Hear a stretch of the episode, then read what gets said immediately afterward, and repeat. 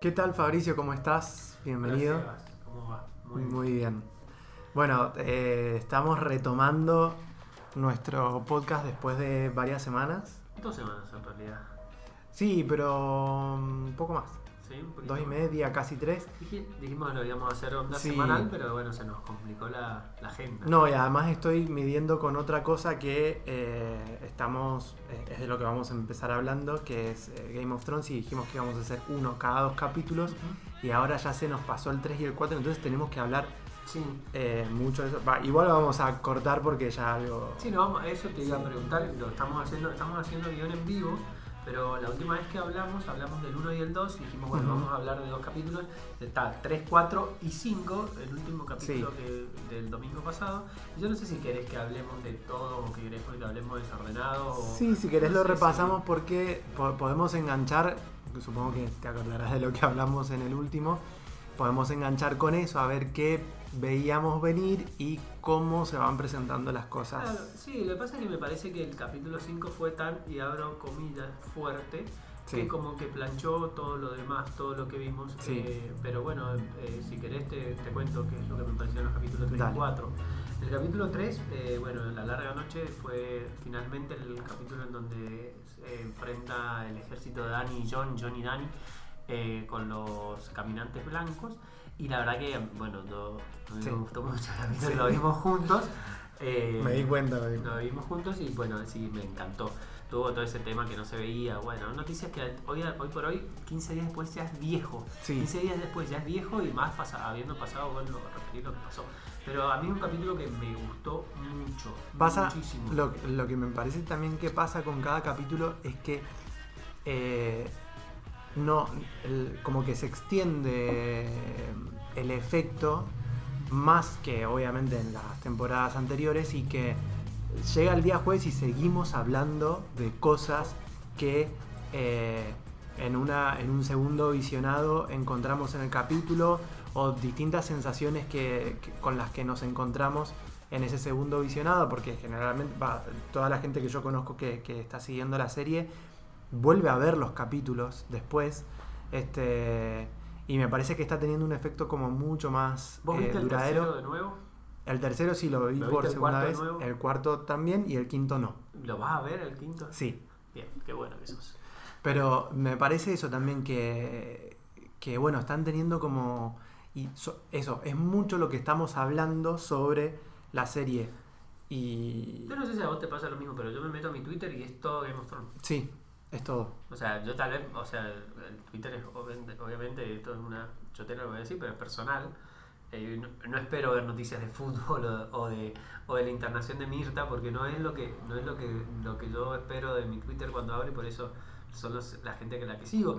Pero nunca nunca me había pasado que fuera tan tan específico el tema. O sea, Sí. como que Así que bueno, el tercero, el capítulo 3, a mí eh, me gustó mucho, me gustó mucho los es que están muy bien manejados los personajes, o sea, eh, el final de Melisandre, eh, hay un, todo un tema, el debate de quién mata al, al Nike, eh, yo eso Sí. lo voy a repetir varias veces en la noche, pero eh, bueno, finalmente termina siendo Arya quien lo mata, bueno, fue el momento en el cual grité, grité Sí. como si fuera un gol.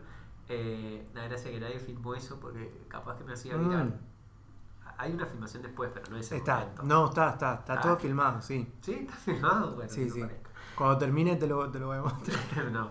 Eh, pero me pareció que fue una decisión acertada. Había muchas voces en contra diciendo que bueno, que se habían pasado un poco por la bueno, eh, toda este- esta teoría de la Zora De la. Azora G. En la CRG. High. Eh, y a mí me parece que era la única persona o el único personaje que podía llegar al Nike a matarlo así como Ujú. lo mató, de la manera que se mató. Bueno, Eh, yo ahí había una diciendo. Yo ahí diciendo, a mí no me pareció correcto y no, no, no me gustó que fuese Aria el personaje que, ¿Quién querías que lo matara? Yo. que- yo que sí, para mí tenían que ser o John o Dani. Mm, Algo que a hemos tenido una temporada en donde John no ha hecho nada. No ha hecho nada. Y Dani todo lo que ha hecho lo ha hecho mal. O sea, Pero pero yo bueno, en te, no, te- yo no te- sabíamos tanto. pero desde la temporada anterior que vienen haciendo todo mal. Sí, pero creo que el capítulo Porque son malos- tenemos esperanzas. Son malos estrategas los dos, son malos tomando decisiones. eh, tanto John como Dani. Pero eh, repito, esto no ni siquiera viene de la temporada 7, sino que viene de la temporada 6. O sea, estos, estos impulsos que tienen ambos, en donde después están como autocorrigiendo y eh, desdiciendo, y eh, eso me parece. Y, y yo veía en eh, la batalla de Winterfell la oportunidad de que alguno de los dos se redimiera diciendo, ah, bueno, esto que, esta No. decisión que tomé estuvo buena, No. o esto lo hice bien, y no, No. pa- y no pasó. No, no, no. Entonces ahí yo ya veo lo que, eh, de- algo que en este último capítulo, en el 5, todo el mundo se está quejando que hay un lápiz ahí que no está afilado para Bueno, la escritura ¿querés de que los vamos personajes. direct- saltamos al 4 y vamos al 5? Sí, el 4 también nos dejó un sabor muy amargo. A mí me, me gustó ahí. O sea, me, me gustó, pero hoy por hoy Sí. ya lo olvidé. ¿Me entendés? Ese capítulo. Sí. Ese capítulo que lo olvidaste. Sí. Pa- para mí fue un gran capítulo, pero bueno, de los que te dejan el sabor, el sabor muy amargo en la boca. Y si querés ya empezamos a hablar del quinto que se llamó The Bells, las Las campanas. campanas. Y es- será recordado como uno de los capítulos de la, de la serie porque destruyó todo. Y cuando hablamos de destruyó, destruyó todo, no solamente hablamos de King's Landing, que eh, terminó eh, sumido por el fuego Dani, sino que, o sea, yo hoy lo pensaba y lo pensaba así.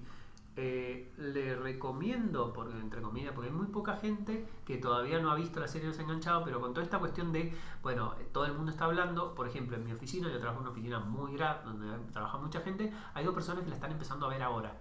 Entonces le digo, les recomiendo que sigan, y la verdad que es el capítulo que, que yo, eh, que, a ver, viéndolo y en caliente, porque todavía estoy caliente el lunes y todavía estoy caliente y me va a durar la calentura, no sé, cinco años. Hasta el domingo. No, cinco años, o sea, más o menos. Eh, prescribe con, con, con los cinco años mi calentura. Eh, no, no recomiendo la serie. No recomiendo, ¿por qué? Porque me parece que No en este capítulo... ¿Qué es lo que no recomendás? La ¿La, temporada o la.? La serie, no, porque, a ver, es un producto. Y acá voy a. eh, acá tengo que hablar sin duda de, de series que, que, que, que para mí son icónicas y para mí son de las mejores series que he visto.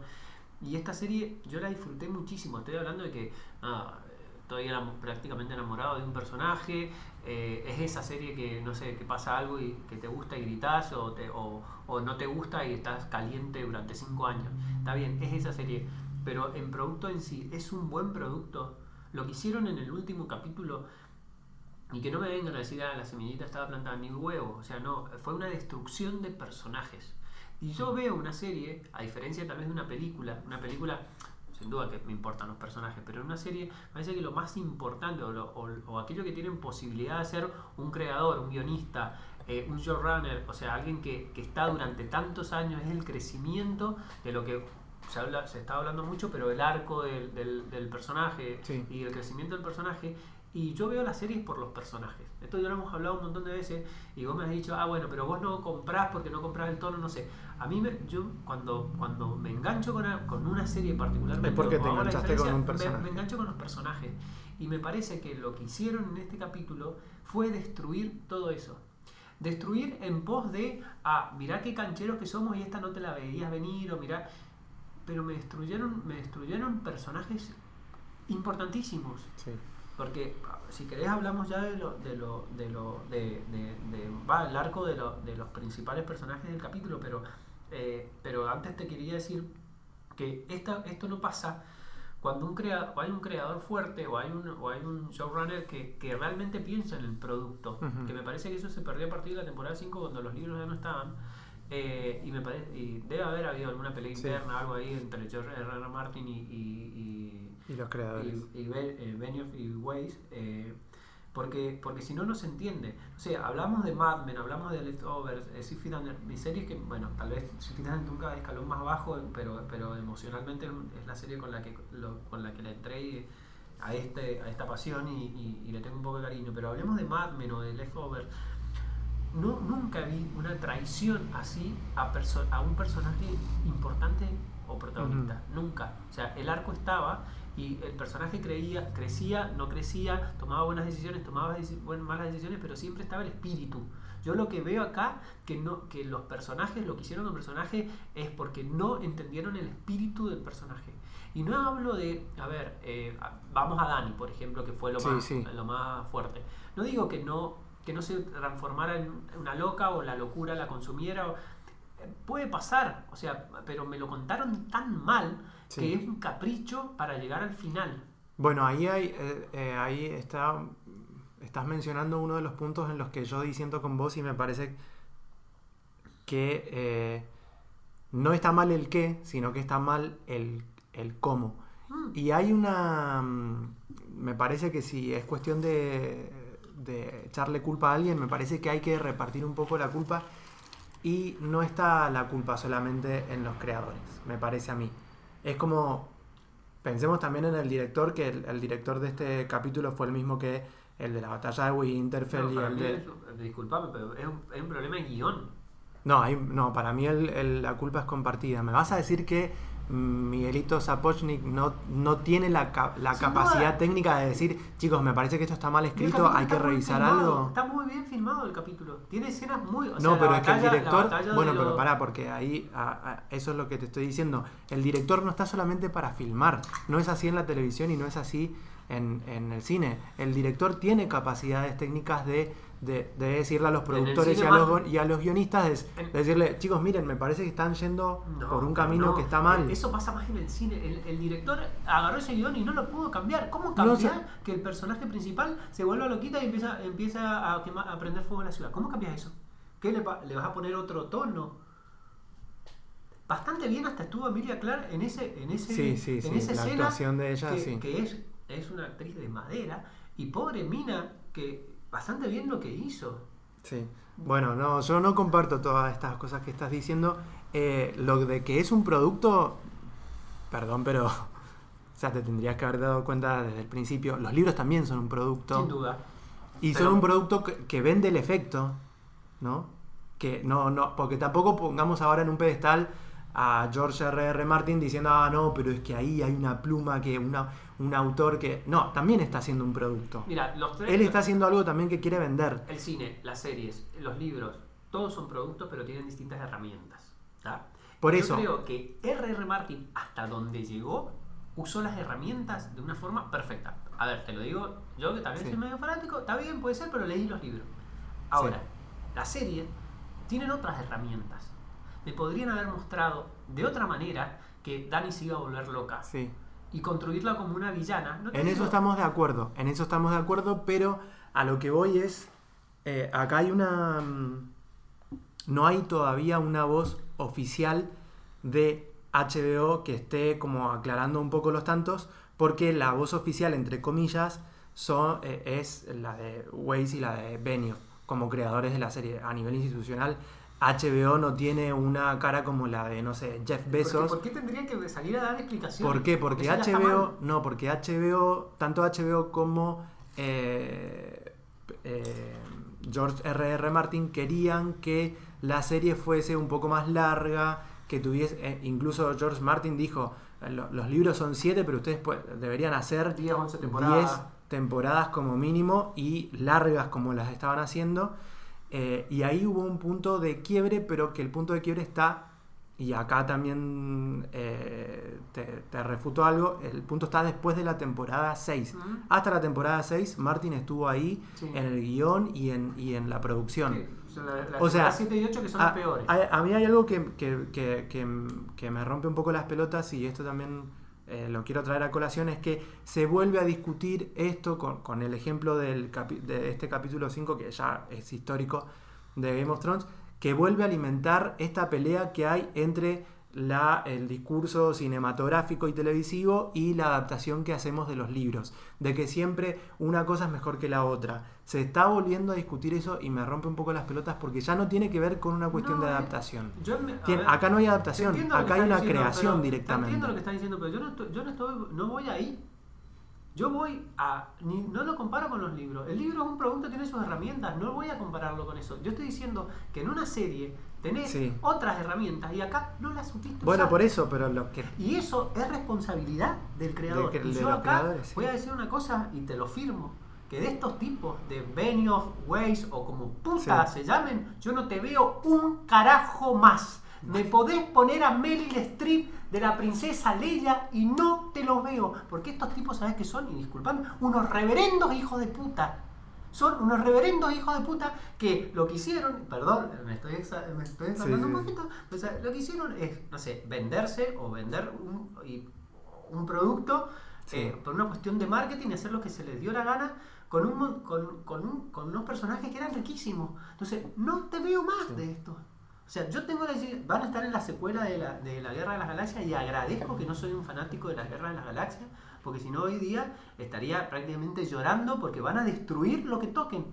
¿Sabes dónde tienen que filmar? ¿O sabes lo que tienen que hacer estos tipos? Ir a, a- a- filmar, no sé, en una de las mayores, no sé, en ABC, en NSB, en BCC, en DCC, filmen, no sé, hagan spin-off de comedias pelotudas y chotas. Bueno, no, no, no, no estoy, no estoy para nada de acuerdo. Eh, hay- han, to- han tomado, han tomado muchas malas decisiones. Eh, digo, no es casualidad que este capítulo, además, esté escrito por ellos, son, que son los guionistas. Eh, pero no, no, no estoy de acuerdo en todo. Me, me ha generado como mucha bipolaridad. Vi un show televisivo estilo Game of Thrones. Fue fiel a su estilo. Te descolocó, te rompió. ¿Entendés? Te, te- te- y te, lo que hizo fue manipularte durante cuatro capítulos para ahora descolocarte. No es que no te- ni siquiera te manipuló, ya lo veías venir. Lo que pasa es que Bueno, no, lo, sí. no, no lo hizo, no lo hicieron bien. No lo hicieron bien, por eso. No Pero sé. algo hicieron, Sí, ¿entendés? algo, sin duda, gastarse un montón de plata en un capítulo que eh, cinematográficamente o no sé, seriamente está muy bien y tiene muy No, yo ahí disiento, yo ahí disiento, yo ahí Pero- disiento pero que no y- puede e insisto, e insisto en que la culpa, sí, si hablamos de culpa, la culpa no es tan solo de Weiss y Benioff acá y descreo de esto que, que me estás diciendo que vos no me podés decir esto, pero Sapochnik tiene la capacidad ¿Quién técnica de decir Es un excelente director que hizo La Batalla de los Bastardos. no, porque me estarías diciendo, madre. porque en ese sentido me estás No. diciendo que solamente es un director de cámaras y no es así. No, tiene, no tenía, no, a ver, no podía hacer mucho con lo que estaba escrito. No Pero- podía hacer mucho porque estaba escrito que John no iba a No. ser un huevo, El- que Dani se iba a volver loca. Este- y no hablemos de lo peor de la, de la Este capítulo, este capítulo, y bueno, y el- obviamente el toda la temporada se terminó de filmar el año pasado. Es decir, tuvieron tiempo de sentar y se filmó de más. Porque viste esto de que hay cinco finales alternativos, que se filmaron un montón de escenas para despistar, porque parte de los spoilers de las temporadas anteriores habían salido de las mismas, de los mismos extras que estaban filmando en distintas escenas. Entonces se filmaron muchas escenas de más, escenas que, eh, que- donde los actores tuvieron que elaborar, lo- los guionistas tuvieron que elaborar. Entonces las posibilidades de revisar esto y corregirlo estuvieron. Sí, pero no sobre, una, no sobre las cosas fuertes. O sea, ella se iba a volver loca. Se iba a volver loca. El tema del cómo, cómo podés meter, cuántas escenas podés meter para descubrir, para ir descubriéndote de que ella se va a volver loca. Sí, ¿Me sí? No entiendo, entiendo y ahí, y ahí Y- coincido. y- yo, yo creo que entre el- eh, yo creo que el anterior fue el capítulo 4 y lo que vimos ayer fue un capítulo 9. Me faltaron Sí. cuatro capítulos Sí, en el medio. Sí, puede ser. Sí, puede ser. Puede ser. ¿Entendés? Sí, sí, sí. Eh, Sí, una temporada eso- más larga tal vez lo hubiera solucionado. O más, o más. Ahora también se está hablando de, eh, de que esto no, o sea que este es un supuesto final, pero que dentro de un par de años va- lo ¿Y van para- a continuar. para qué- eh, pero ¿para qué querían apurarse? ¿Me entendés? ¿Para qué querían apurarse? ¿Qué están corriendo a qué? ¿A qué quieren pasar? Bueno, más eso con también la lo que- familia? Eso también es lo que está diciendo todo el mundo, que, que están como bastante inflados las bolas y querían terminar esto rápido. Y por eso ellos Ay, como boludo, creadores... tienen- a ver, eh, si te metes en, lo- en los créditos, lo que van a hacer, ahora van a hacer eh, la huevada esta de la Guerra de las Galaxias y el otro está metido en las precuelas Sí. de Game of Thrones. O sea, eh, Por eso, eh, dicen que estaban bastante inflados en sus bolas con, con esta serie, que la querían terminar rápido y son ellos los que dicen, no, la terminamos acá, en la octava, y la vamos a cortar. la mayor y- parte, o sea, la mayor parte, para mí, toda la responsabilidad es de los creadores. Los creadores no supieron qué hacer con esos personajes. Y hablemos de lo peor del capítulo, si me permitís, A ver. que fue todo, desde que aparece hasta que termina, el desarrollo, el- el- lo, que hace, lo que hacen con el personaje de Cersei. Cersei, sí. Para mí, a ver, Dani, o sea, lo que hicieron con Dani, bueno, eso no, bueno, podía estar planteado lo que sea. No, pero bueno, pero Cersei. Sí. A ver, un personaje que durante toda la serie fue no la juega. cara de la maldad No y la no- una hora mirando la ventana diciendo, ay, se me acabaron las opciones, hermana, tenía un montón de opciones para cada cosa y se te van a acabar las opciones, ay, pero no que... Primero. Segundo, a ver, el meme más gracioso de, de- de- de los que yo he visto es Permisito, me dijo Monchito, Sí. cuando pasa por el costadito que se- Eso fue lo más estúpido. Todo, toda esa parte de la escalera. Sí. O sea, a mí te- y tampoco me gustó la pelea entre, entre Sandor y Gregor Clegane. No me gustó. No me gustó el final de ellos. ¿Se tenían que morir los dos? Sí, se tenían que morir. No me gustó cómo se murieron. No me gustó tampoco cómo matan a Qyburn. Eh, y, Eh, bueno, y- bastante, bastante ridícula la, La pasada. La pasada La por el pasada, costado de... Está, está bien que entiendo que Sandor no tiene ninguna motivación para matar a, a Cersei. Al menos No, en la no, serie. no, pero- pero, o sea, que no, te- no tenía por qué hacerle algo. O sea, que hubiera salido, mira, no sé, te la resuelve de otra manera. O sea, se encuentran los dos y el, no sé, la mano se da cuenta y la agarra, la saca para que no, para que entre, para que la pelea no la, no le- no la toque una espada. No o sea sé, cualquier desde que lo revivieron fue una marmota y de repente puede tomar una decisión por sí mismo y Sí, ah, omitir Pero lo que... Ella pasando por el costadito.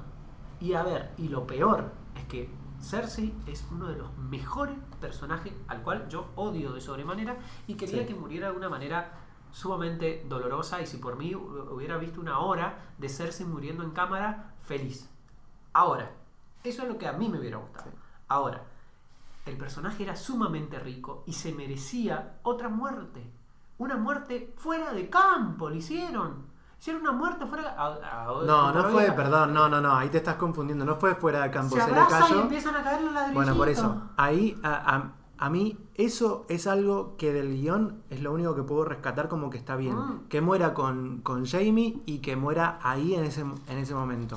Mm. Ahí para mí eh, es donde también te digo, está mal el director, pero todo el director, o sea, el Zapochnik y el director de cámaras y el director de arte y el productor y están mal todos ahí. Es una muerte muy poética y visualmente es desastrosa. Es desastrosa, es desastrosa. Pero está, yo insisto con esto, para mí esa muerte está bien, está mal mostrada. Ahí, eh, para mí ese es, es el, es el único ejemplo del- de una parte del guion que está bien, pero que está muy mal ¿Vos filmada. pensás, ponete la piel de Cersei un ratito, vos pensás que Cersei hubiera querido morir así? No, Hubiera muerto con una Está botella mal. en el vino, metiéndosela en el orto al que, al que la, Está hubiera mal. mu- muerto intentando salir de ahí, hubiera muerto intentando, hubiera, es una... hay muchas cosas que están mal de, de esa muerte, porque apa- eh, pero una de las cosas que, que me parece que está bien es que mueran los dos siendo miserables, porque no saben quién está de o sea se, se entiende obviamente que, que es Dani pero que no, no- ya es un momento de los personajes en donde no entienden qué está pasando Eh, Jamie nunca se entera que eh, ella le ensoquetó el, el- el supuesto hijo No a a, Euron Eh, Eso está plantado al pedo, eso está plantado Sí, sí, al pedo. Euron es un no sé si está plantado al pedo pero no está desarrollado entonces ¿para qué lo plantan? Sí, Ese, ese para mí es el problema Y bueno, ahora Esencial. vamos a tener una nueva villana. eh, que, Una villana que duró un capítulo, que va a ser el Que próximo. va a ser el próximo. Que vamos a ver cómo sale.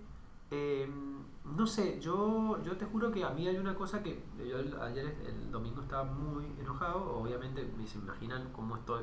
o sea, No, ahora estás más enojado. Que-. Igual, perdón, pero te- eh, me parece que estás bastante, bastante consumido por el fanatismo. Es como que Sin me parece que hay que ser menos obtusos. No, ¿cómo va a ser y- menos obtuso? Sí, porque. Y, y más.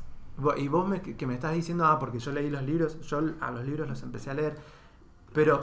Y más, y más teniendo en cuenta que leíste los libros, deberías no ser tan fanático y saber distinguir No voy a por ahí. ciertas cosas. No voy por ahí, no me, no me, a ver, no voy por ahí. No estoy, yo lo único que dije que leí los libros para decirte que cada, cada, cada formato tiene sus herramientas y no me voy a meter ahí. Y más, no me voy a meter ahí si es mejor los libros que la... No, no, no, no. Mm. O sea, estoy viendo una serie. No, no, no, Y- no, digo que te estés serie. metiendo por ahí. Entonces, no, no va por ahí. Y, y, y no, eso, nada. eh, nada, y hay una cosa más que quiero decir que eh, el, el tema de, bueno, mi relación con mi relación, eh, tendría que hablarlo con la psicóloga, con el personaje de Aria, Sí. que yo agradezco. Fue, fue una de las. También, perdón, para mí fue una de las peores cosas manejadas en el capítulo. Sí, sin duda que sí. Sin duda que sí. Yo no digo que esté, que no esté, que esté bien manejado desde un punto de vista. Había que meter un punto de vista en la serie, pero todo lo que le pasa, o sea, que revive como 80 veces, que, eh, que los, los que quería salvar al Sí. final lo terminan prácticamente metiendo debajo del dragón. Que se mete en King's Landing, o sea. que, Que eh, se mete el King Landing para matar a Cersei vestida- y después vestida- le dice Sandor Clay le dice le "Bueno, faltaba, le faltaba tener, Cersei". le faltaba tener escrito en la, en, en la Soy- frente que vengo del norte, porque ya su vestimenta era del norte. No, y- sí, está todo, eso está todo mal. Pero lo que te estoy diciendo que da gracias.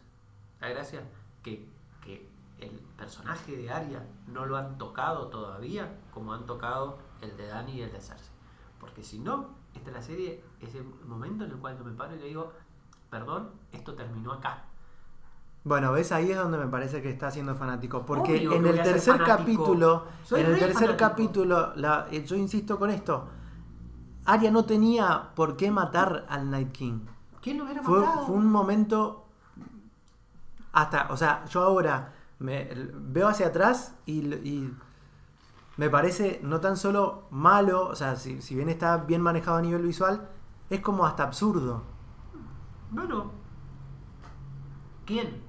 No, ya te dije quién, para mí lo debería haber matado John, o Dani. John debería haber hecho un montón de cosas que no se le ha pasado Por ocho eso, temporadas por no eso. Por eso era el momento para que lo ¿A hiciera. quién van a sentar al trono de hierro? ¿A John van a sentar al trono de hierro? No, John no puede quedar sentado no, en el puede, trono de no hierro. puede decidir nada ese tipo. No, no, no puede tomar decisiones.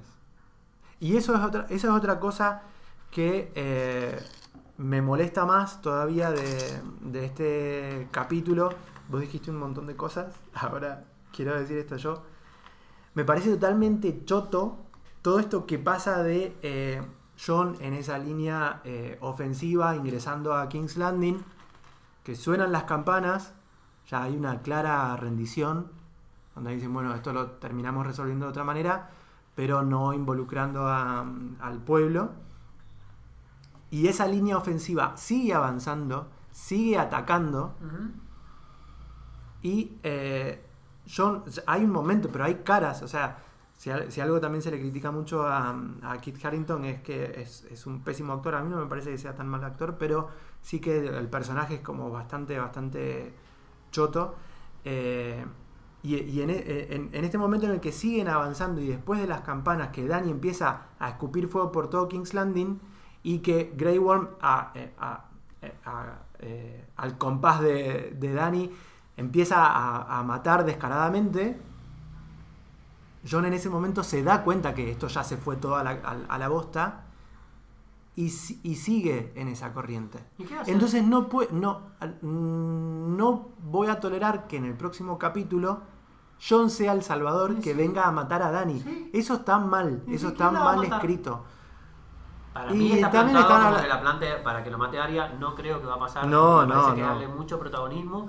Y, a ver, es el único personaje que básicamente se está salvando esta temporada y que está haciendo. No, para mí, eh, no, no, para mí hay muchos buenos personajes que, Bueno, que sí, están sí. teniendo una buena temporada. Sansa, Sansa. está teniendo una buena Bueno, temporada. ¿quién, quién ma- quién va a matar a? Theon, eh, no sé, bueno, si- con todos los reparos, Arya también está teniendo eh, eh, una buena temporada, pero lo- lo- los tres personajes que eran los pilares de esta temporada están Ninguneado, desdibu- completamente desdibujados. completamente ninguneado. que son Cersei, Jon y, y, y Dani. Yo sinceramente eh, voy a ver. Pero eso, eso, me va, eso me va a molestar mucho de, de este final. Que sea John cuando John fue como partícipe de. O sea, en ese momento él tenía la posibilidad de darse vuelta, darse vuelta e irse. No me digan que no. Sí, pero hubiera quedado ¿Por como qué un no lo cagón. hizo? Porque hubiera quedado como un cagón. Así por lo menos estaba intentando frenar todo, como intentaba. No, no matar estaba dragón, intentando frenar como nada. intentaba- Eso también es lo que está mal. No estaba intentando frenar nada. No sé. No Para sé. mí, está- eh, incluso es un personaje que no debería quedar vivo. Ojalá. Ojalá que se mueran los dos. Y- Benioff y Weiss, los dos que se mueran. No, además no, para Dani mí- no, no se le muere, decía la muerte No, de para mí, para mí hay, hay otras. eh, para mí todo lo que está mal debe venir por, por otro lado y hay. Seguramente hay, hay un conflicto de intereses. Bueno, ahora la noticia del día fue eh, que estuvo el actor, que no me voy a acordar del nombre, pero el que hacía de Baris. eh, Baris Anselmi, Sí. Que estuvo en una conferencia en San, Peters- San Petersburgo, que, eh, bueno, lo entrevistaron y eh, dijo que mm, por estar en contacto con la gente del, del- show, eh, Martin ya tiene terminados los libros y que eh, hubo un acuerdo entre las tres partes, que son HBO, Weiss y Benioff, y porque Weiss y Benioff no son parte de HBO, están contratados, entonces que hubo un acuerdo entre las tres partes para que se terminara la serie y que después se publicaran Sí. los libros. Sí, pero por ahí porque debe haber una, una crisis de... de- Hay, ahí hay, ah, por eso te digo que no, que, que es muy difícil también para, o sea, Weiss y Benioff están tratando como de, eh, de, expli- de dar explicaciones, que de hecho lo hicieron en el, en el behind the scenes este que hacen, que cargan a, a YouTube, donde explican todo lo que le pasa a cada personaje, cómo Dani llega hasta ahí, que, Pero te explican. Cuando pero claro, ya si lo tienen que tienen explicar, yo no- igual no para- perdón, guion. pero yo eso no, no, no, esa una- es una idea que en otros ámbitos no comparto, que cuando hay que explicar tal cosa es porque está mal hecho, no. En este caso sí. Sí. Si lo Sin están duda, explicando es porque se están defendiendo, porque son conscientes de que no tienen el lápiz afilado. No, no, te digo, para mí le faltaba Pero yo, horno a a- este muchacho, le falta horno, le falta, te digo, No, tiene- bueno, no sé. tienen que ir ahí, es otra cosa. Tienen- el show tienen- les quedó muy grande. no, no creo. El show les quedó muy grande. A mí, sinceramente, me parece eso. No voy a repetir lo que ya dije. No los quiero nombrar más. Voy a ver el último capítulo. Y después del último capítulo, besito, este besito a los pastores. Chao. Eh, que hagan No, que no sean creo. felices. Si No te creo que- algo va a ser pa- eh, No te creo que no, que, que no veas eh, los spin-off cuando... No. No, si en la spin-off aparecen ellos, no. No, no, no, no te creo eso. voy a ver. No, no vas a resistir este, este ¿Vos te pensás que este tipo le van a dar una, después de todo lo que pasó, que le van a dar algún spin-off como a la que salgan de creadores? No, no, no sé, sé. me parece que, que estamos siendo muy optimistas. Cerramos con GOT. ¿Querés decir algo más? Eh, no, no, no, no. Tenía ahí un montón de cosas más para decir, pero no. Pero pasamos. No, Este no, el porque tenemos un capítulo más para también hablar Pero de esto, así que no, no, no. La semana que Sí, viene ya con el cierre. No, pero estás tan enojado que yo eh, es Bueno, como pero no, es muy difícil. Pero si no quiero que defienda, que me defiendas tu No, no, es que no lo- que no, si tampoco voy a- Lo que te gusta, lo que no te gusta a vos. No, pero ya todo el mundo sabe, vos lo sabés, eh, qué es lo que me gusta, qué es lo que no me gusta. Eh, las críticas que tengo hacia la serie en esta temporada son las mismas que tenés vos, solo que tal vez creo que me estoy encontrando en una posición eh, menos fanática y eh, no sé, también ahora escuchaba y leía un poco que nuestros referentes en esto, que son Banchero y Fiore de Sargenti, están muy, muy enojados también con este, con este último capítulo. Fueron durísimos, yo no escuché el podcast entero de el que publicaron hoy, pero fueron durísimos y eh, no sé, entiendo todas las críticas, pero me parece que que todavía hay posibilidades de, de salvarlo y de salvar la historia. Y me parece que bueno la, la, la- la más viable es mediante los libros pero, de vuelta de vuelta. por eso me por eso me infla distintos. por eso me infla las bolas porque ahora eh, obviamente están discutiendo que ah es porque no están los libros ah es que No. la temporada 6 que No, no es porque no están los libros, es porque les falta pericia como, como no pero digo no, no estoy diciendo que sea algo que digas vos pero lo está diciendo todo el mundo. Eso es lo que estoy diciendo. Y me infla porque me infla y me infla tener que hacer esa comparación también pero si hay algo que puede salvar la historia son los libros eso Pero es que va a ser otra cosa. Es más, yo voy a leer los libros y estaba pensando hoy día, estaba viendo de... Y los libros, de una de las cosas también que decía, que decía Fiorella, Es que en los libros todo esto va a pasar, solo que va a pasar de otra, manera. Como ha pasado un montón de cosas de otra manera. ¿Por qué yo soy, estoy tan enamorado de Arya? Estoy enamorado del personaje televisivo, sí, la actriz es fantástica y, la, y el arco pero del tampoco... es buenísimo. Pero yo creo que los libros están mucho mejor, están mucho mejor explicados. Pero, o sea... Y ojo, eh, tampoco hay que, insisto con esto, dejemos de poner en un pedestal al gordo porque no, eh, no. Eh, es, también es muy probable que escriba un final que a, que a nosotros no nos va a gustar. a ver, estoy hablando de una persona, y literalmente, que en un momento en el libro número 4 tiró el libro, lo estrelló contra la pared y dijo, sí, no, me acuerdo, me acuerdo lo más este tipo. Y 5 minutos pues lo leí, porque veo que hay un autor, veo que hay alguien que creó algo, acá yo no lo... Pero que puede perder también ese juicio que han perdido los creadores. No sé, no sé, yo esto, ya te digo, estos tipos no van a por eso, bueno, esto, esto es lo que, lo que me está provocando Game of Thrones. Mucha, mucha bipolaridad. me siento muy bipolar con esto. Porque de, hecho ahora eh, salía del trabajo y pasé por una. entré a una librería y, y, me pregunta la chica que me estaba atendiendo, ¿y viste el capítulo? Porque pasa siempre por ahí. Me dice, ¿y viste el capítulo de ayer? Sí, le digo, ¿y qué te pareció? Y vi, vi mucho eh, Game of Thrones, pero eso no quiere decir que, me haya gustado. Game of Thrones es esto, eh, son cosas que no nos gustan, ¿entendés? Yo dudo que, eh, y esto basándome solamente en la serie, dudo que no haya habido una persona enojada en la temporada 1 cuando, en la temporada 1 cuando matan a, a Ned Stark. Debe haber pasado lo mismo. Acá está magnificado, obviamente, porque es mucho más grande, es mucho más grande esto que está sucediendo. Acá está mal contado.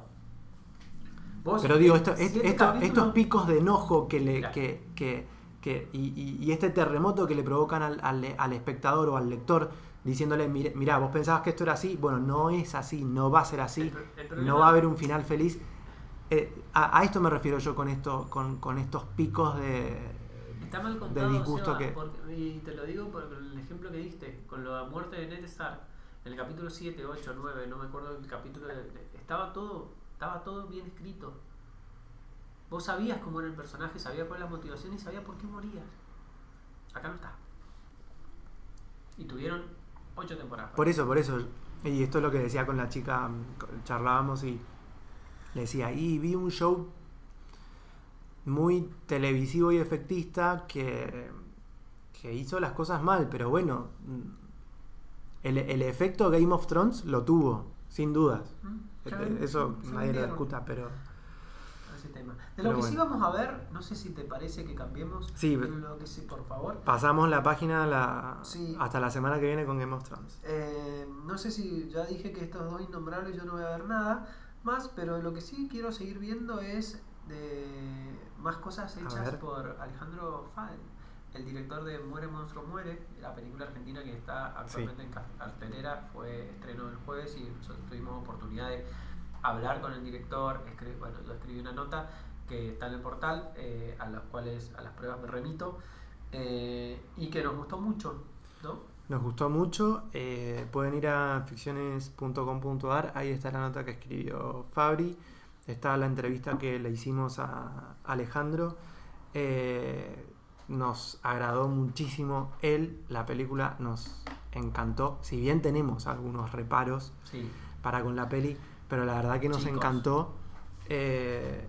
y, la verdad que, es genial también todo lo que se ha generado alrededor de la película eh, a nivel nacional. Se está estrenando esta semana en otros, eh, a ver, en Estados Unidos, en Francia, en Japón, en Hong Kong, en Chile. y en un par más de países que, no estaban confirmados, pero se, va a estrenar a nivel internacional, que está teniendo eh, muy buena distribución. Eh, tuvo una recepción dividida en Cannes el año pasado, vos me lo mostraste eso, después estuve leyendo un poquito al respecto, eh, estuve viendo las calificaciones que, que tuvo. Pero está. E, es una de estas películas que me parece que vamos a volver a ver dentro de un par de años y la vamos a abrazar un poquito más, me parece. está, decir que tiene carne de culto. Sí, sí, sí. Sin dudas está, está encaminada a convertirse en, en parte del culto dentro del cine de género y dentro eh, del cine nacional. ¿Y por qué te pensás que así? ¿Por qué te pensás que? Porque, porque, a diferencia de todo lo que veníamos diciendo sobre el título anterior, está muy bien escrita, hay una pluma muy bien afilada eh, y algo que me parece lo más destacable de de él y, de, y, del producto final que es la película eh, es que toma riesgos. Y, claro, y son muchos los riesgos que toma eh, y está buenísimo cuando le sale bien eso. Eh, estamos hablando de una película filmada íntegramente en Mendoza, con actores locales, un par de actores porteños también, pero la mayoría actores locales. una escenografía natural increíble como son nuestras montañas, obviamente, pero algo que también em, rescatamos y que van a poder leer en la, en la entrevista que, está publicada en la web es que él no quiso caer en una mirada turística de, de, los, de estos escenarios. Eh, sí, él lo dice con, que ficcionalizó. palabra, él dice una Mendoza sin viñedos. Una Mendoza sin viñedos, tal cual. Que es lo que nadie puede evitar cuando viene a filmar algo a, Mendoza. Todas las películas que están filmadas en Mendoza tienen o, una botella de vino mendocino, o un viñedo, o, la montañita y el viñedo, que una cosa que no existe, pero que la montañita y el, y el viñedo adelante. Hay escenas, sí, hay ¿Cómo? lugares donde hay montaña y vino. Sí, sí, sí, hay pero no pero pero no pero no hay no está abusado no, no se abusa de eso. sí, yo no salgo a mi casa de mi casa y, veo claro, la montaña y, y tengo el viñedo. y donde termina el viñedo la montaña no. no es eso no es así Mendoza no es así chicos. Eh, por otra cosa pero no por eso. así que mm, bueno por todas estas cosas no sé si quieres contar un poquito sobre la la historia es, muy básica y simple la historia es simple es una historia un triángulo amoroso entre una mujer y su marido que está bordeando la locura, y un tercero que es Cruz, un policía rural, eh, con el cual tiene una affair eh, y en, una situación particular que es que en, el lugar donde viven, muy cerca de la cordillera, eh, empiezan a aparecer brutalmente asesinadas mujeres que es como rasgo característico están decapitadas y sometidas a una violencia extrema que solo podría ser provocada por algo sobrenatural, el monstruo de la película. En el marco de eso, la historia se sumerge en una película de terror con tintes muy, pero muy atípicos a lo que vemos en una película de terror. Eh, cuando hablo de muy distintos, eh, es tan distinto que por ahí es inclasificable. Yo en la nota no lo escribí y cuando hablé también para, para la radio no tampoco hablé de esto, por eso lo quiero traer a, a colación acá, pero cuando salí de ver la película me despertó esto de, de bueno, eh, él, habíamos hablado antes de cuáles habían sido sus referencias y él nos había dicho, había hablado de Cronenberg, de, de eh, ah, eh, Carpenter, y no había nombrado a David Lynch y, y, me llamó mucho la atención porque David, hay mucho de David Lynch. Hay mucho de eso de en un momento no sé si estoy viendo algo que es real o es un sueño o es lo que él se imagina o estoy en donde estoy, en donde estoy parado creo que toma tantos riesgos que por ahí hasta se nota que ni siquiera los personajes o los protagonistas ni el director eh, sabe muy bien dónde está parado, pero lo hace completamente consciente, como es una película que no te subestima en ningún momento. Y a mí que a mí que hay una propuesta así, que sea local, que es una boludez, porque, pero que, que sea local eh, y, que, y que me plantee tantos, tantas incógnitas, eh, me parece fantástico. Eso y que cuando salís del cine hay escenas que no te las vas a olvidar nunca.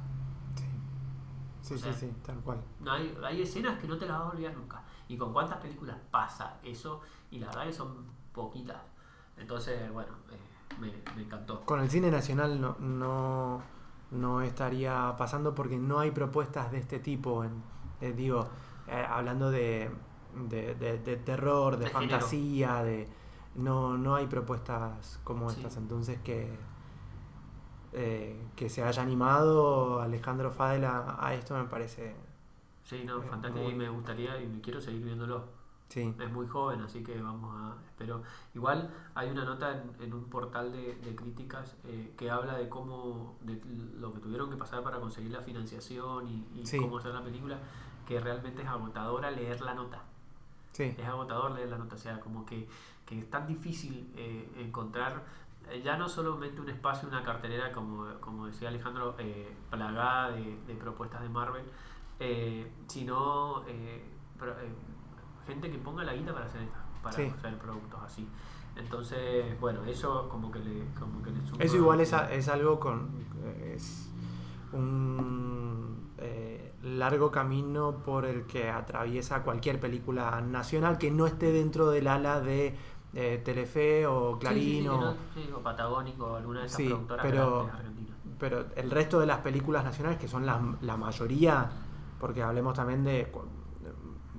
No tengo números, pero hasta el año pasado eh, la, la producción de cine nacional oscilaba entre los 90 y los 130 films, más o menos por año. Subía y bajaba todo todos los años esa curva.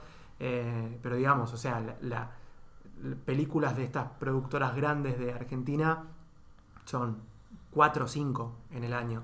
Entonces, la mayoría, o sea, el 90% del cine nacional está eh, sufriendo los problemas de financiación.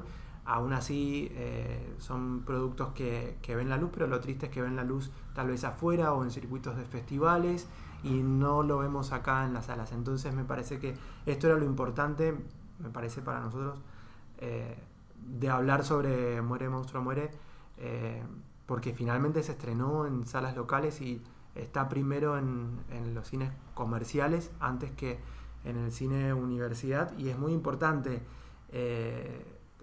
el, el visionado del, del público local porque así es como la película se mantiene. Sí, no, y por Una más- semana más, dos semanas más, con, con una semana más ya es todo un triunfo para una película de este que tipo. no debería ser así. No debería ser así, No por eso, por eso es triste lo que, lo que que estamos toma. diciendo. Sí, Eh, y cuando hablo de riesgos no hablo de, ah, qué jugada la película que solamente la van a entender unos pocos. No, no, no, no, no. Estoy hablando de riesgos eh, importantes, o sea, que, que, que pueden llegar a un gran público también. O sea, pu- puede haber, no sé, eh, una persona que, o sea, o personas que a ver digan, bueno, sí, acá, acá hay algo que me quieren contar y está bien contado. sí, Eh, no sé, la semana, esta semana se, entre, se Obviamente- estrena la última película de Campanera sí. de la cual no, hay- no, hay- no- no se puede hablar mal de una película antes de verla, pero evidentemente van los caminos seguros, que es- debe ser un engranaje de guion interesantísimo sí. eh, y soportado por cuatro actores eh, de características eh, gigantes, suma- comandado por, por Graciela Borges, Sí. en una locación chica. sí. Entonces, ¿cuál es, ¿a dónde están los riesgos ahí? En escribir Claro. bien, sin duda. En buscar eh, buenos, buenos actores, también.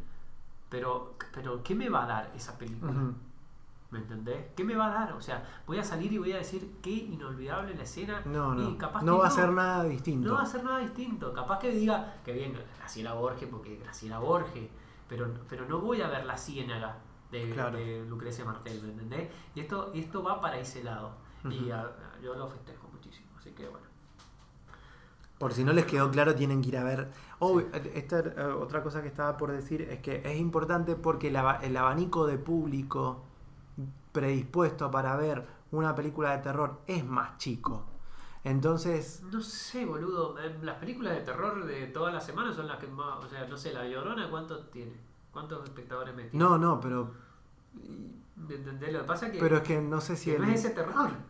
claro, no, es ese terror. No es ese terror. Es un terror. Hay una escena. Hay Igual una- para mí una el, escena el- puesta en escena. digo el, el, el- el público en número para mí es siempre el mismo. Sí. Ese numerito es siempre el mismo. Sí, la película, la comedia chistosa. y este con- con- y este es- este tipo de películas es, es, me parece eh, eh, uno de los títulos que puede como abrir un poco y, y, y- y romper ese, ese numerito ¿no? Esperemos que sí. Bueno, eh, el otro estreno, no sé, ¿querés hablar algo de Avengers? no vos querías decir algo sobre Avengers yo no, la verdad que no tengo nada para No decía, solamente querer, quería decir que no me gustó, sí. Que hay un montón de cosas que no me gustaron y que no me voy a explayar demasiado porque al pedo. sí. Eh, pero sí, como le iba, como solté la mano a estos dos creadores de esta, esta serie que hablamos un ratito antes, eh, quiero decir que estoy en condiciones. Le estás soltando la mano a siempre- Marvel. Siempre he dicho, siempre te he ninguneado porque vos Marvel era como, no, no, Marvel no, Marvel no, Marvel no, y a mí las películas de Marvel en general me, me Sí. gustan y me parecen buenas. Eh, pero ya noté que no, ten- no había mucho más para contar. No me sobes la espalda porque con esto no me estás dando No. ninguna derecha. No, no, no, no, ¿sabes qué? Con esto me pasa que como que no me no, no había nada para contar. O sea, vi una película en la cual no me sumaron nada que no me habían Ujú. contado antes en las veintipico películas. Es más, o sea, para ver una serie prefiero prefiero ver una serie. O sea, y volvemos a los lenguajes y las herramientas que tienen estas estas tres clases de ficciones. Entonces, excepto dos excepciones que voy a hacer, eh, que para mí son importantes porque tienen una, un bagaje, no, si se quiere decir, no sé, se quiere llamar nostálgico o, o- o de historia personal, que son Spider-Man, que es mi superhéroe favorito, y Caca. los X-Men, que, que, que, bueno, son los dibujos animados que, con los cuales prácticamente me crié y a los cuales tengo especial cariño. Eh, excepto esos do- esas, dos, esas dos excepciones, sí, no quiero ver Guardianes de la Galaxia 3. Eh, eh, Ay, te- es como Thor, que te estás despidiendo de- del Sí, universo Marvel me- y, me y me estoy por poco. a llorarte. Me despedí un poco. O sea, excepto que haya una propuesta que me. A ver, cuando hablaron de la nueva fase y toda la cuestión, y digo, bueno, a ver No, qué pero- películas hay. Y hay la, no sé. Insisto con que no vas a, recibir, a resistir el archivo porque dudo que no vayas a ver The New Mutants que tiene a Macy Williams. Como... Obviamente. Pero, Bueno. bueno. ahí, por eso. Y ¿pero eso ya es una mezcla de X-Men con, con. Marvel. Es no, X-Men. es Marvel. Por eso es te- Marvel y más creo- y ahora más Marvel que nunca. Por eso, si yo te estoy diciendo, excepto X-Men, el universo de X-Men, de Spider-Man, y alguna propuesta que rompa el esquema. Y a ver, y tampoco te estoy pidiendo que me rompa tanto el esquema. O sea, no sé, Ant-Man en todas las bostas, en, las Sí, no le 23 puedes pedir a Marvel que rompa Claro, el esquema. pero eh, siento que rompan el esquema, eh, no, no quiero ver, te digo, no quiero ver el, el Doctor Strange 2, eh, la, eh, la Viuda Negra, si ya me mataron la, spoiler, ¿no? Pero ya la mataron en el gozo, que me hagan una precuela ahora, muchachos, porque es el único personaje femenino importante junto con Capitana Marvel, que Capitana Marvel, sé, en esta fase van a estar en otro universo, a ver, en otras galaxias, en otro uf, CGI, CGI, CGI. Pero recién No. ahora, te, eh, esto, esto, esto, acá viene mi crítica hacia vos como espectador. Recién ahora, Fabri. Sí, recién ahora. ¿Y por qué? Porque creo que me saturó. Y por eso me llama tanto la atención. Te la vuelvo a de- preguntar, ¿recién Sí, ahora? recién ahora me saturó. O sea, cada uno se satura cuando puede. No, no, un ya sé, pero- ay, sí, no, sé. no, no, pero tiene O que ver hay un con. montón de cosas. Hay ojo, hay un montón de películas que las disfruté y me gustaron mucho. Sin duda que hay un montón de películas que las disfruté y me gustaron mucho. Las últimas, las últimas películas, no, ya no las disfrutaba tanto. Entonces me parece que también tal vez hay algo de volverse o de volverse grande, ponerse grande o de elegir otros consumos, otras cosas para ver. Eh, y no darle la derecha a... a Vuelvo a insistir con cosas. que no resistís el archivo porque Bueno, ojalá que no lo resista, porque está bueno no resistir no el archivo. Está bueno necesito, cambiar. no necesito No hacer más ser el que. Fabricio de hace 5 No, ya sé, te estoy igual te jodo con esto. Pero eh, solo basta con remitirse a nuestra discusión en, el- en hace cuatro episodios atrás con Capitana Marvel. Sí. Sí, pero bueno, ahí en Bueno. Capitana Marvel algunas cosas estaban, eran rescatables. No- Yo no pensé, después, bueno. de la, después de esa discusión que tuvimos, no pensé que hoy me ibas a estar diciendo esto sobre... Eh, no sé, qué sé yo. y Bueno, creo que ¿viste- vos tampoco... y vos- ¿Viste cómo creo que vos tampoco te lo esperabas. Y pasemos a básicamente a la tarea de la semana para hablar de la última película que vamos a hablar porque me parece que está un poco relacionado todo. Mm. Sí. Canes 2018 y Canes 2019. Cannes 2018, ¿por qué se va? Porque vimos una película que eh, nos movió enteros, que, eh, que se llama Shoplifters, que tuvo estrenos, tuvo estreno en salas eh, y que nosotros dejamos pasar. Es la película que ganó la Palma de Oro el año pasado.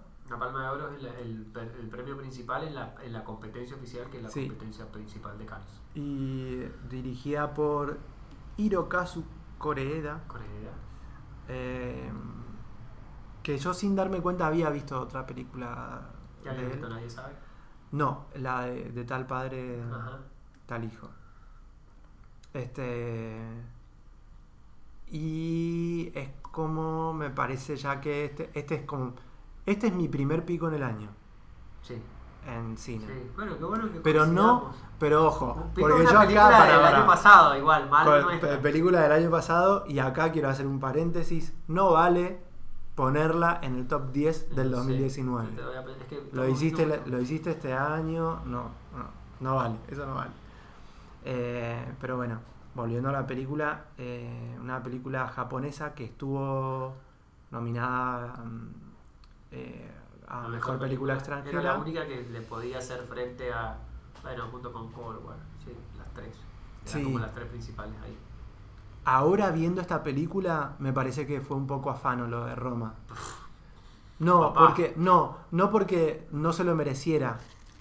A- a- No, aclaro esto. duda, no, sin duda, no digo Está, está, está bien entregado el premio.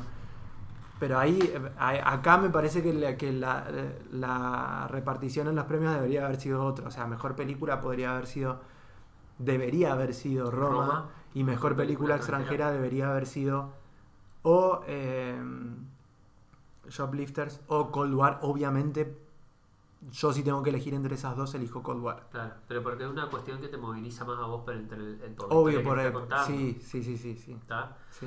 Eh, Pero por- bueno, contá un poco sobre... por- Estuvimos a punto de verla al mismo tiempo, yo la vi un par de horas después.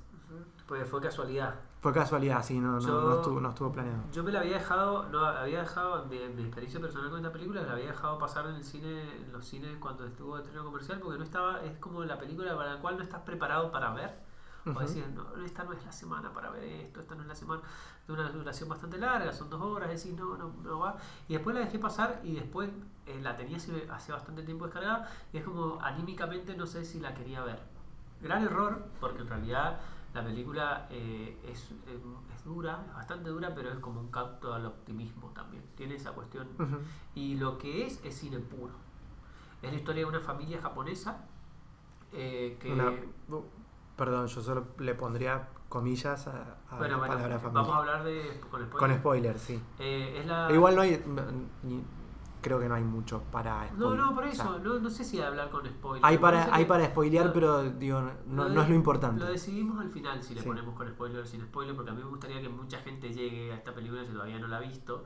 Eh, pero es una familia eh, de clase baja o pobre de Japón que sobreviven la madre y el padre trabajando en empleos bastante precarios, pero básicamente también haciendo eh, pequeños robitos Sí. o robos o, o- o asaltos al supermercado o cobrando una indemnización cuando no la cuando no debían de la, la jubilación de la abuela que un día encuentra una niña que está o sea en situación obvia- o parecida de calle una cosa así se la llevan a la casa Eh, esta adopción barra secuestro eh, tiene algunos ribetes de, de- de si lo que estoy haciendo está bien o está mal eh, pero lo que hacen es bueno es la puerta de entrada como para ver cómo está esta familia y cómo es la construcción de esta familia Eh, la película tiene un quiebre a la hora, hora y, 20 que te hace replantear todo lo que viste y Sí. ahí, ahí, ahí ya veo hay un autor, o sea, hay una, hay una, hay una historia fuerte eh, que sabían cómo, cómo contarla,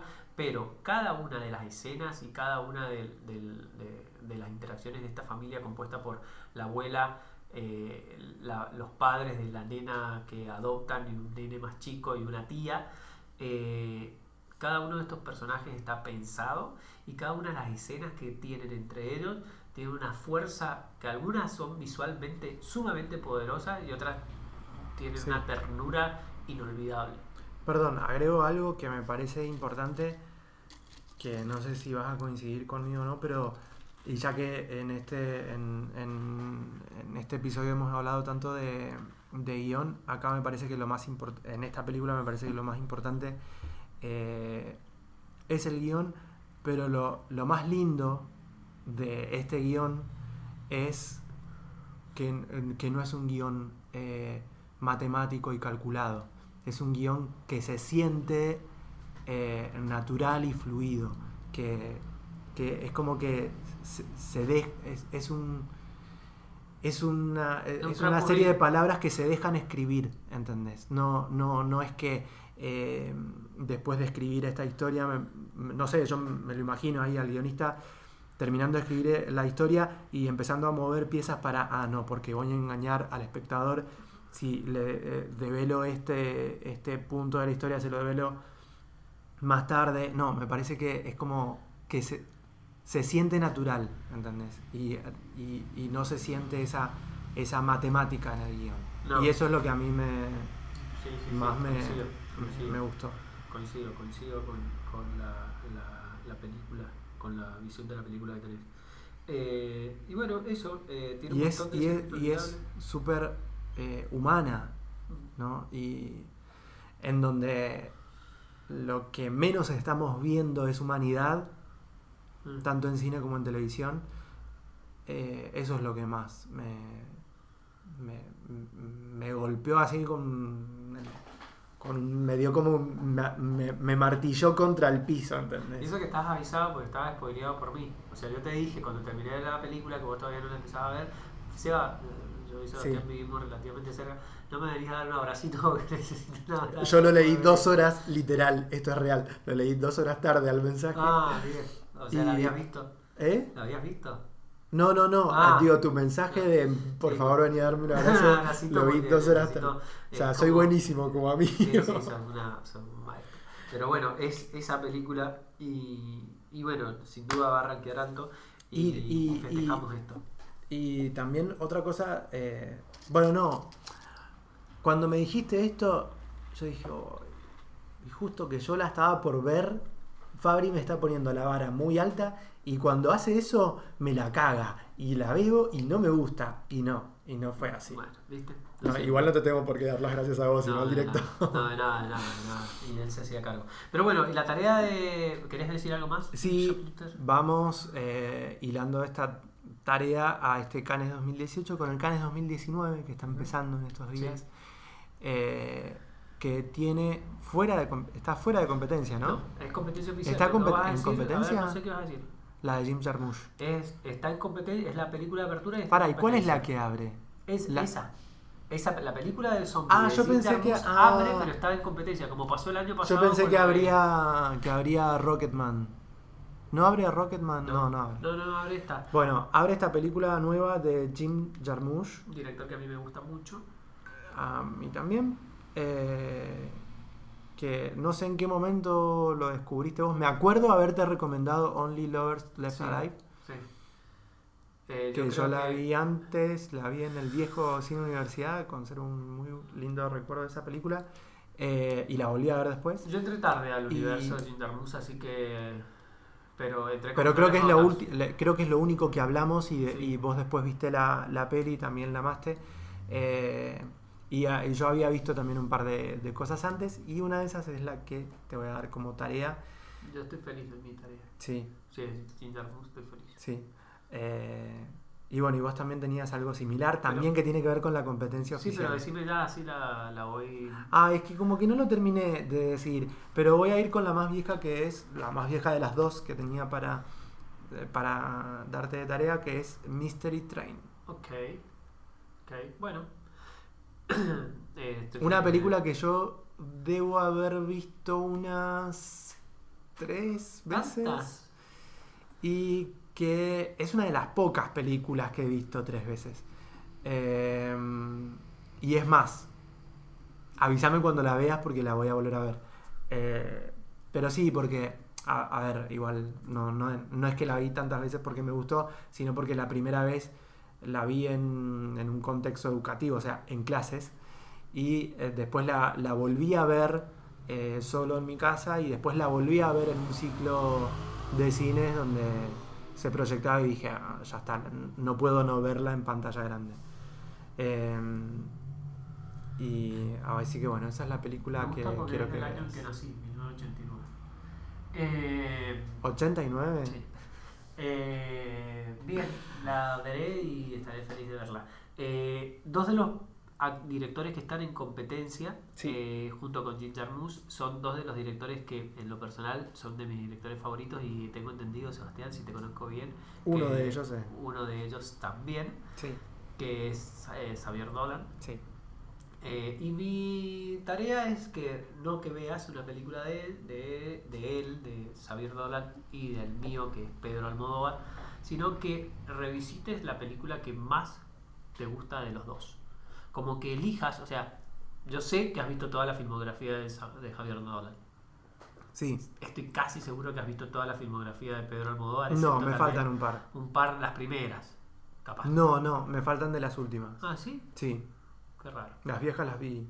Bueno, no, Todas. pero yo quiero que, que elijas de cada uno la película que le recomendarías a.